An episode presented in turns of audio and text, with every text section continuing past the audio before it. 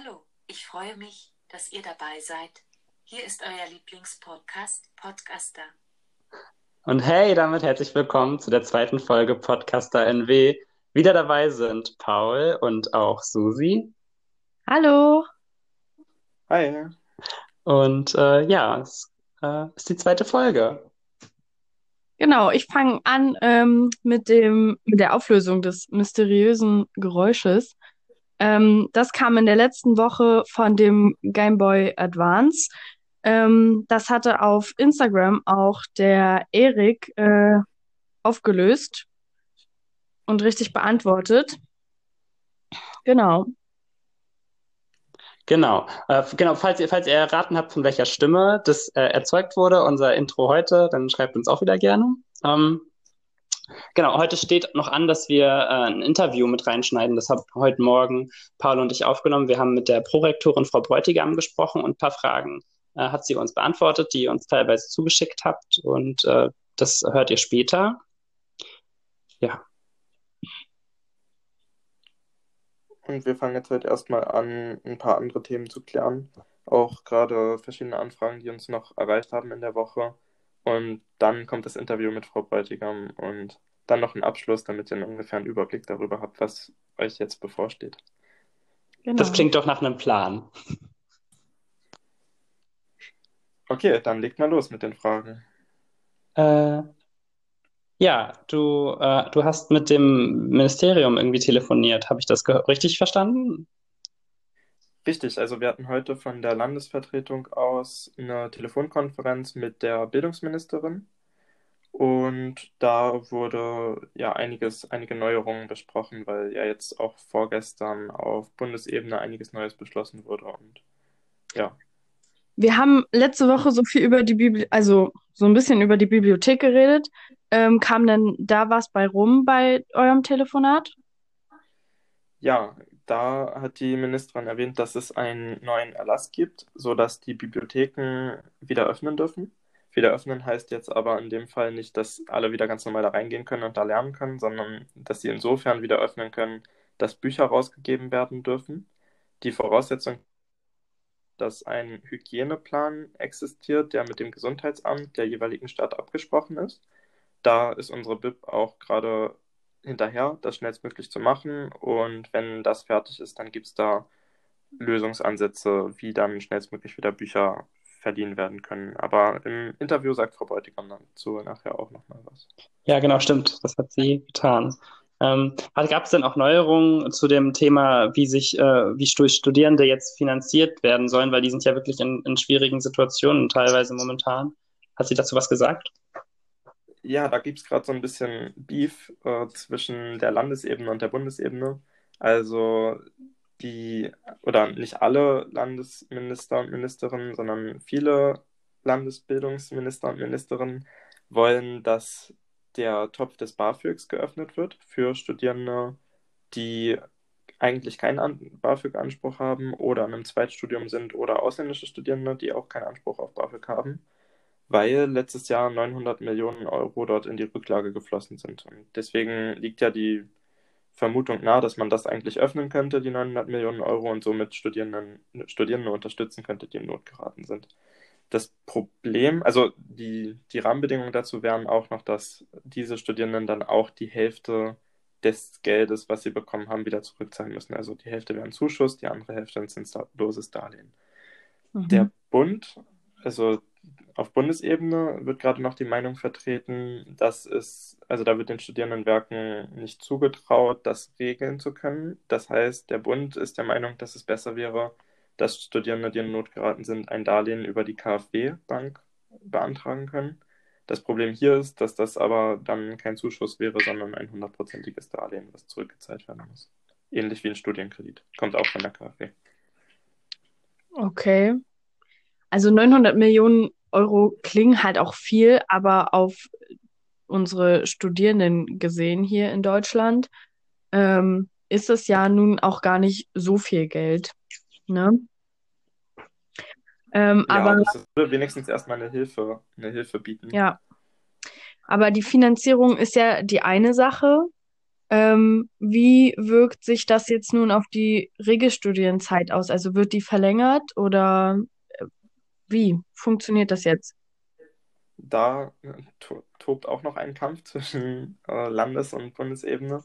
Auf den, auf der Landesebene, wirklich von allen Bundesländern, ist es als sinnvoll angesehen, dass die Regelstudienzeit einfach um ein Semester verlängert wird für alle Studierenden, so dass dort keine großen Verwaltungen stehen. Die ist zurzeit der Meinung, dass die Verschiebung der Regel oder die Verlängerung der Regelstudienzeit nur in Einzelfällen geprüft werden sollte und genehmigt werden sollte, sodass dann halt jede Person eine Studienverlängerung oder eine Regelstudienzeitverlängerung benötigt, einen Einzelfallantrag stellen müsste, was natürlich eine absolute Überlastung jeder wird. Deswegen mhm. ist da auch das letzte Wort noch nicht gesprochen. Wir bleiben da halt auch am Ball. Okay. Ähm, und äh, viele haben ja auch äh, ähm, ähm, Kinder. Das, dazu haben wir ja wirklich auch Nachrichten bekommen. Ähm, Gibt es da irgendwie eine Möglichkeit zur Notfallbetreuung? Da haben wir wirklich sehr, sehr zu bekommen, Studierende mit Kindern, entweder alleinerziehend oder auch wo der Partner oder die Partnerin dann auch im Homeoffice arbeiten und es einfach schlichtweg nicht möglich ist, Vorlesungen zu folgen, selbst wenn man irgendwie zu der Zeit gerade Zeit hat äh, ist es laut, man muss den Haushalt regeln und so weiter. Und dort ist es so, dass das Sozialministerium, also das Landessozialministerium heute dazu berät und erwartet wird, dass Studierende, die alleinerziehend sind, die Chance haben werden, in diesen Katalog mit aufgenommen zu werden von Eltern, die ihre Kinder dann in eine Notfallbetreuung geben dürfen. Allerdings ist es so, dass Studierende, die nicht alleinerziehend sind, also die zusammen wohnen, wahrscheinlich kein haben, in die Notbetreuung mit aufgenommen zu werden.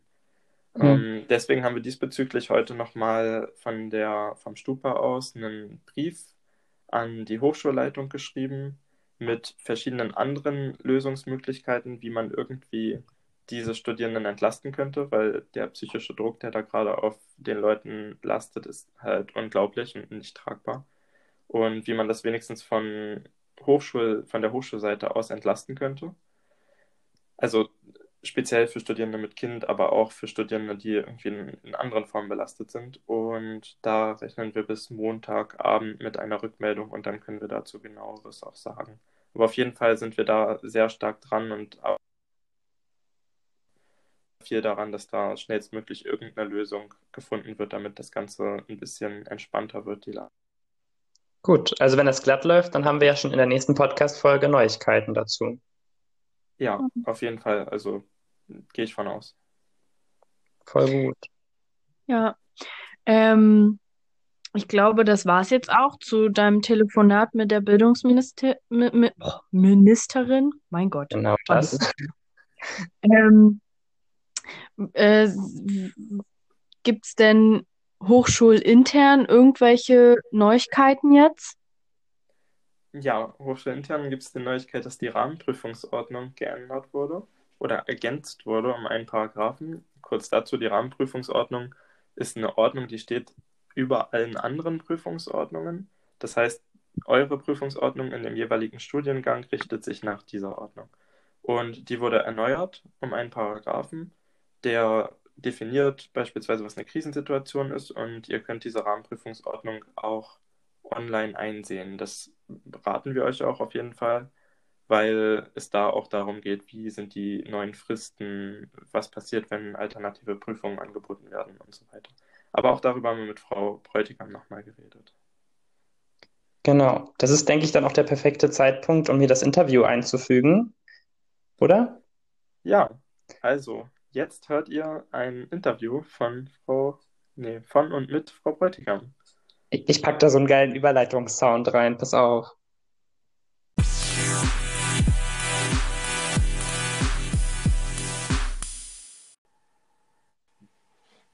Ja, herzlich willkommen. Heute haben wir einen Gast bei uns im Podcast und unser Gast ist die Prorektorin, Frau Bräutigam. Und wir stellen einfach mal ein paar Fragen an unsere Prorektorin, damit ihr ja ein bisschen ein besseres Bild der Hochschule bekommt aus Sicht der Hochschulleitung. Schönen guten ja, Tag, schönen guten Tag, Herr Netzel. Ich freue mich, dass Sie mich eingeladen haben und ähm, ja, bin ganz gespannt auf Ihre Fragen. Genau. Ähm, und zwar als erstes wollen wir erstmal klarstellen, weil viele wahrscheinlich nicht wissen, was eine Prorektorin macht bei uns. Also das ist jetzt nicht das äh, Amt, wo jeder Bescheid weiß, was passiert. Also sagen Sie doch mal, was, was Ihren Arbeitsalltag so ausmacht und was so Ihre, Ihre Tätigkeiten sind.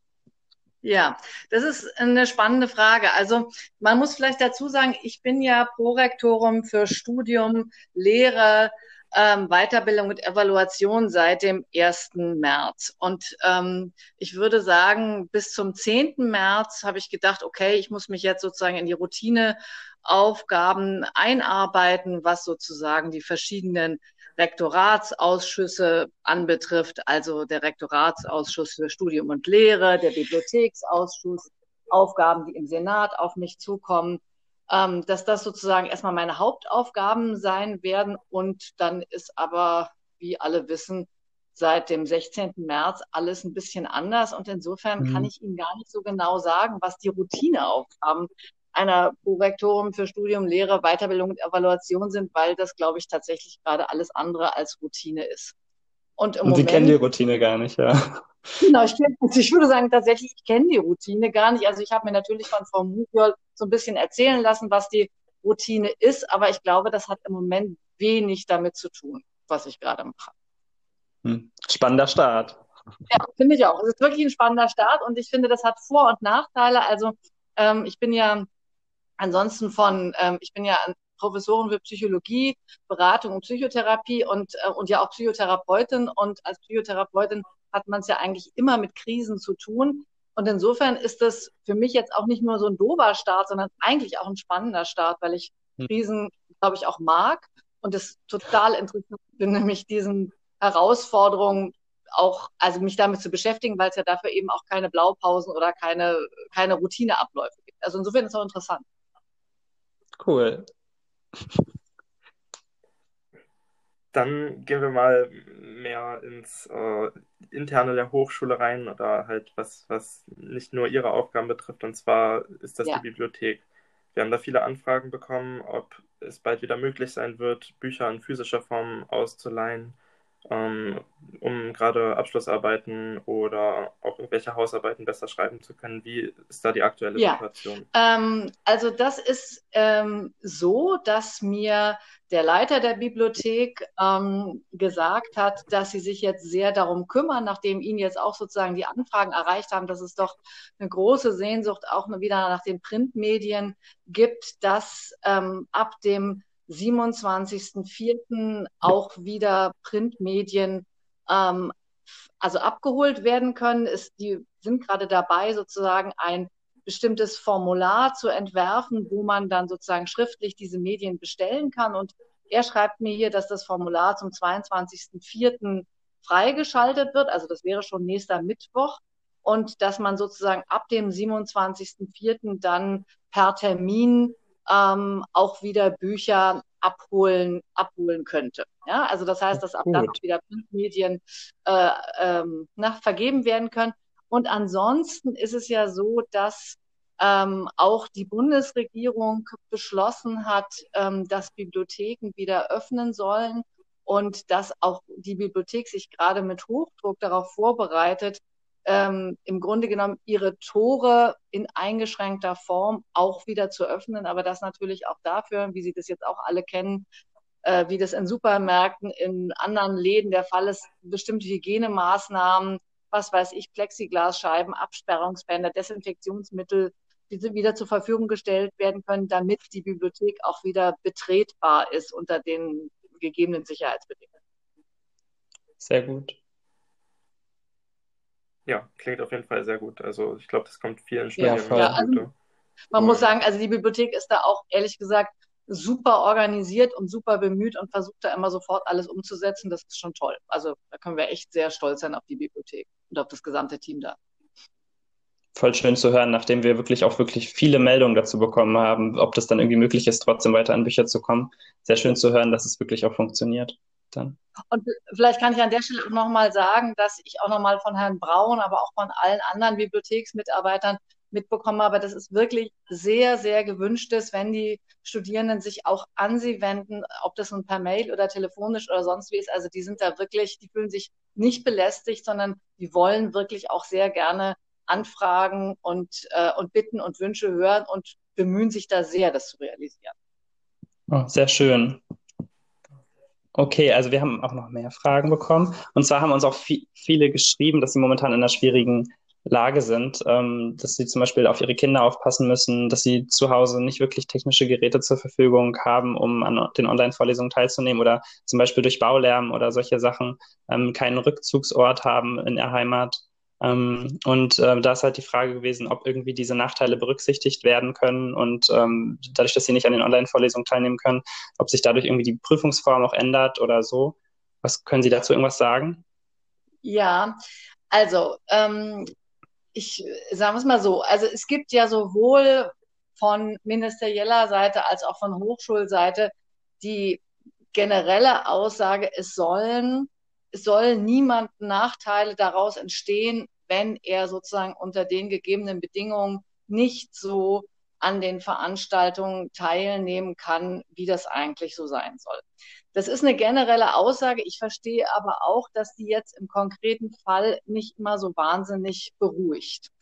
Ähm, mhm. Ähm, also ähm, es hat ja jetzt eine Änderung der Rahmenprüfungsordnung gegeben, die sozusagen Flexibilisierung ermöglicht. Und ähm, wir sind gerade dabei, zu versuchen, jetzt tatsächlich das auf die einzelnen Studiengänge runterzubrechen äh, und, in den, und sozusagen an die Prüfungsausschüsse weiterzugeben, um sehr genau zu überlegen, was heißt denn das jetzt eigentlich? Ja, und da wird auch, also da wird das Thema Freiversuche eine Rolle spielen, da wird das Thema Fristverlängerung eine Rolle spielen. Also eine ganz konkrete Erleichterung gibt es ja jetzt bereits, dass zum Beispiel die Schließung der Bibliothek äh, eins zu eins angerechnet wird auf die Verlängerung von Bachelor- und Masterarbeiten.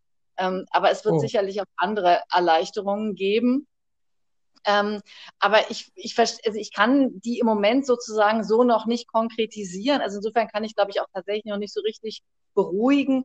Aber es wird welche geben. Und uns ist es klar. Ich möchte sozusagen auch so ein bisschen darauf verweisen, es geht ja nicht nur Studierenden so, sondern uns erreichen auch Nachrichten von Dozierenden, die sagen, wir können keine Online-Lehre anbieten, weil wir haben tatsächlich zu Hause die technischen Voraussetzungen dafür nicht. Also es geht gar mhm. nicht. Wir können das nicht machen. Also das, das ist tatsächlich nicht nur einseitig und auch da müssen wir gucken, wie, wie reagieren wir denn da drauf. Mhm. Soweit habe ich noch gar nicht gedacht, dass es auch Dozierende betreffen kann. Ist aber so. Ja, klingt, leuchtet auch ein jetzt. Ne? Die haben ja teilweise auch Kinder oder so, auf die sie dann aufpassen müssen und so. Erstens, erstens das und dann haben sie tatsächlich, wohnen sie tatsächlich auch in Funklöchern, sowas gibt es halt auch, ja. Hm. Und, und äh, haben eine schlechte Internetverbindung und kriegen das deswegen nicht hin. Ja. Hm. Was? Dann zu der Rahmen Rahmenprüfungsordnung, die haben Sie ja gerade auch schon angesprochen. Ich erkläre es mal noch mal kurz. Also die Rahmenprüfungsordnung ist halt eine Ordnung, die den Rahmen setzt für alle anderen Prüfungsordnungen der einzelnen Studiengänge. Sozusagen eine übergeordnete Prüfungsordnung, nach, denen, nach der sich die anderen Prüfungsordnungen richten müssen. Und können Sie einfach noch mal kurz zusammenfassen, was denn da jetzt neu ist, warum das geändert werden musste und ja, was, was neu gemacht wurde? Ja, also ähm, im Grunde genommen wurde eigentlich in dieser Rahmenprüfungsordnung jetzt lediglich auch in einem relativ allgemeinen Sinne geändert, dass es sowas wie Fälle von höherer Gewalt gibt, die tatsächlich auf sowas eigentlich unumstößliches wie äh, Fristen, die zwingend eingehalten werden müssen, ähm, wo irgendwie klar ist, das kann dann eben nicht immer eingehalten werden. Also im Grunde genommen ähm, bedeutet diese Änderung der Rahmenprüfungsordnung eigentlich nur, dass von Dingen abgewichen werden kann, also von bestimmten Prüfungsformaten und von bestimmten Prüfungsfristen, wo bis jetzt kein Rankommen war. Und das gilt sowohl für diesen Fall, als auch wenn es, was weiß ich, nochmal andere Fälle von höherer Gewalt geben sollte. Keine Ahnung. Die Hochschule ist überschwemmt, es gibt eine Havarie, irgendwie sowas. Ja? Hm. Viel mehr und viel konkreter ist es tatsächlich auch noch nicht. Und äh, da geht es eben jetzt darum, tatsächlich in den nächsten Wochen sehr kleinteilig und sehr individuell auch auf die einzelnen Studiengänge zu gucken, was wird da gebraucht. Und da kann ich auch sozusagen nur noch mal appellieren, also dass die, äh, dass alle Studierenden wirklich auch an ihre Fachschaften herantreten, die auch instruieren und dann die wiederum, die Studierenden, die in den einzelnen Prüfungsausschüssen sitzen, wirklich zu instruieren, dass da ihre Interessen vertreten werden. Dann noch eine Zusatzfrage dazu. Wo kann die Rahmenprüfungsordnung eingesehen werden für die Leute, die sich interessieren, das Ganze mal durchzulesen? Also eigentlich, also da erwischen Sie mich jetzt auf dem falschen Fuß. Also ähm, ich bin ja noch nicht so furchtbar lange im Senat, aber es gibt auch immer Dinge, die im Senat sozusagen auch beschlossen werden und die dann auf der Homepage oder irgendwo da auf unserem Portal veröffentlicht werden, die einsicht, einsehbar sein müssen, oder? Würde ich mal denken. Aber ich glaube, das wissen Sie besser als ich. Ja, genau.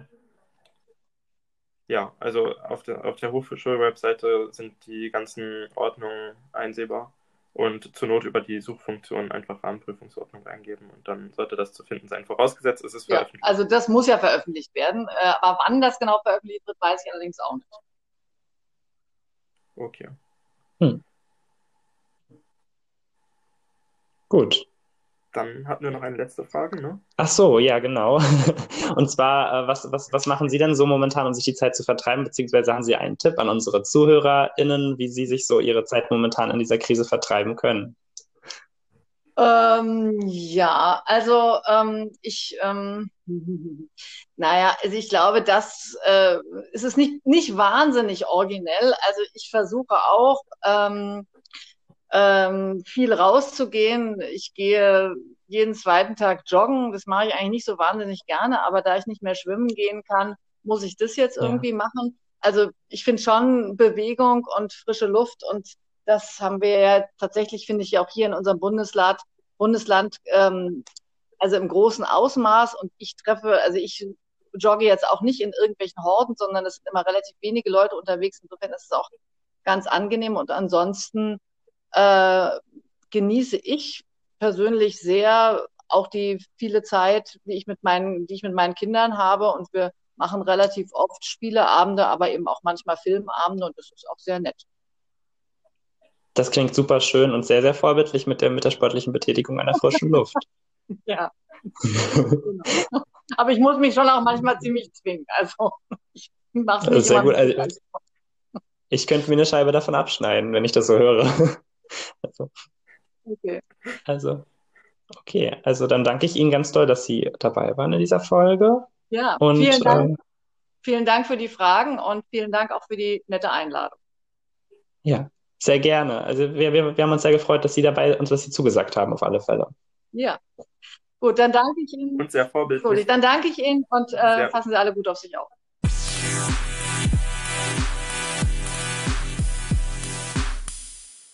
Okay, ihr Lieben, das war das Interview mit der Prorektorin Frau Bräutiger. Ähm, und wie sie auch gesagt hat, äh, tretet an die Fachschaften beziehungsweise schreibt uns, ähm, wenn ihr irgendwelche Fragen oder so habt oder Probleme, dann immer, immer her damit. Ähm, auch wenn ihr Vorschläge habt zu unserem Podcast.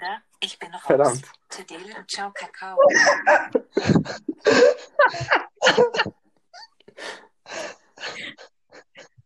Was war das? Sie hat gesprochen. Lassen wir das drin? Das lassen wir drin, Leute. Das lassen wir drin. Okay, es funktioniert jetzt. Okay. Also für die Zuhörer, wir haben die ganze Zeit versucht, noch was fürs Outro zu planen und das ist jetzt erst irgendwie bei rumgekommen. ähm, Genau, was wollte ich sagen? Äh, genau, wenn wir, wenn, wenn ihr auch Wünsche habt zu anderen Leuten, die wir interviewen könnten, zum Beispiel von der Hochschule oder auch von Gremien, die wir interviewen können, dann schreibt uns gerne entweder per Mail an, an Stupa oder äh, an eine Asta-Mail-Adresse, also an Info Asta oder Info Stupa, ähm, oder halt uns auf Instagram. Dann könnt ihr, dann, dann gucken wir, dass wir das umgesetzt bekommen. Ja. Und auf jeden Fall Respekt nochmal an Frau Bräutigam, dass das so super geklappt hat. Also sie ist ja. da technisch echt gut am Start. Das war mega. Ja. Vielen Dank an der Stelle. Ja, sie hatte ja auch ein bisschen Angst gehabt, dass wir, dass wir irgendwie viel schneiden müssen. Aber sie hat einfach sich so toll ausgedrückt. Ich war einfach richtig beeindruckt von ihr in dem Interview. Wir richtig mussten, schön. Wir mussten gar nichts schneiden. Sehr gut. Also cool. Vielen Dank auch an euch beide, dass ihr das Interview übernommen habt. Ach, das war natürlich ja. unsere Kernkompetenz. gern doch. Okay, genug der Dankesrede. Ja. äh, aber doch vielen Dank, dass ihr bis hier zugehört habt. Und wenn ihr das immer noch dabei seid, dann haben wir ein neues Code-Emoji für euch, was ihr unter unserem letzten Instagram-Beitrag schreiben solltet. Und zwar nehmen wir die Sonne. Die mit dem, mit dem Pedo-Gesicht. Also mit dem, die so ein bisschen verdutzt guckt. Die mit dem Gesicht. Verschmitzt, verdutzt. Verschmitzt. Das, das ist die, die, die, die, die große Schwester von meinem Lieblings-Emoji, und zwar diesem ähm, Pedomond, der, der gelbe. Das ist mein Lieblings-Emoji. Den finde ich Der geil. Pedo ist der geilste. ja, der ist cool, den nehme ich immer. Das ist Ja, ein der Fact macht über mich. Der macht auch tatsächlich mehr Spaß als der normale Pedo-Emoji. Ja, oder den nimmt jeder. Diesen, der, dieser, der, der, ja, der Porno-Smiley. Okay. Ähm, Habt ihr denn wir haben, wir haben ja auch noch geplant, äh, unsere Tipps der Woche zu geben, woran wir jetzt gerade in Corona in- und Social Distancing Zeit ähm, Spaß haben. Ähm, wollt ihr vielleicht mal anfangen, was eure Tipps der Woche sind? Ja, Paul, fang du mal an. noch mal einen ganz klassischen Tipp geben, ähm, realisieren kann, warum nicht einfach mal wieder puzzeln? Ich meine, Geil. Ja, ich habe ja in, in irgendwelchen Schränken Puzzle rum. Warum eigentlich nicht? Ich puzzle gerade ein Disney-Puzzle von äh, Dornröschen. Und wie weit bist du? Wie viele? Es hat tausend Teile und ich habe den dann fertig. Ah, naja, das ist ja erstmal schon mal das Wichtigste.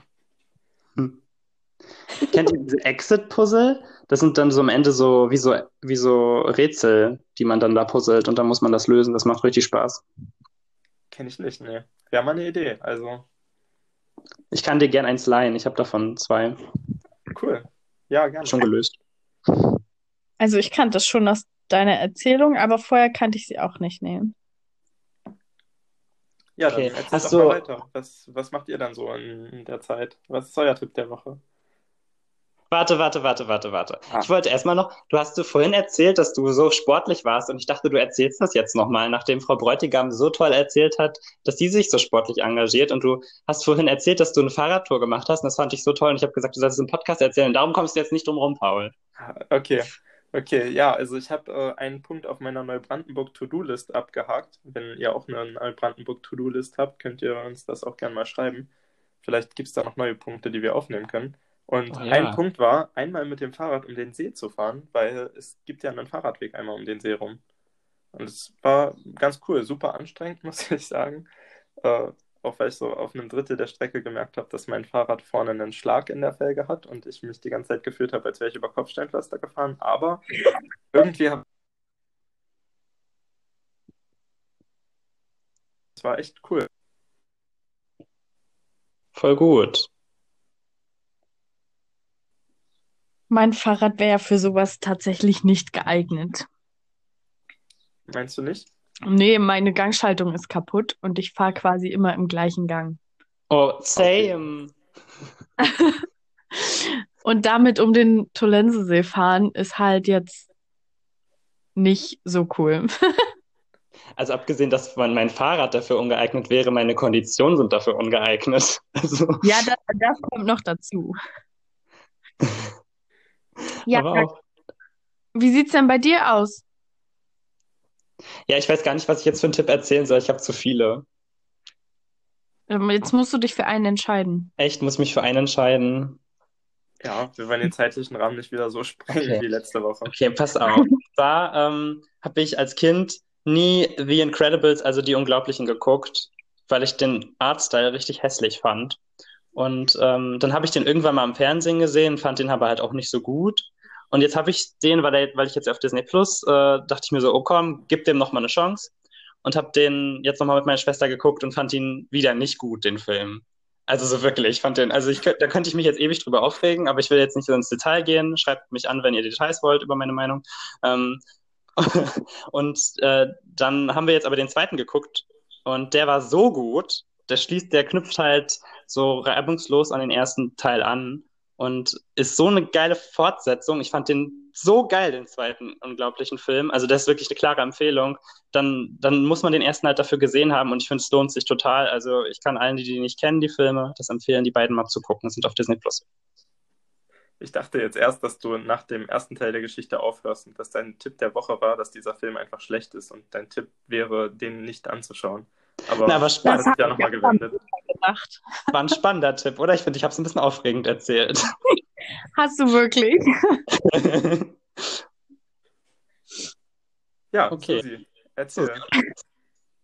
Also, mein Tipp der Woche ist eine absolute Serienempfehlung für alle, die Netflix haben oder vielleicht auch illegal irgendwelche Serien im Internet gucken, was man Das nicht machen gemacht. sollte, was man nicht machen sollte, aber Nein, einige für diese Leute trotzdem. ist die Serienempfehlung nicht. Diese Serienempfehlung ist nicht für Leute, die illegal gucken. Nur für Leute, die legal streamen. Schämt euch in der Ecke.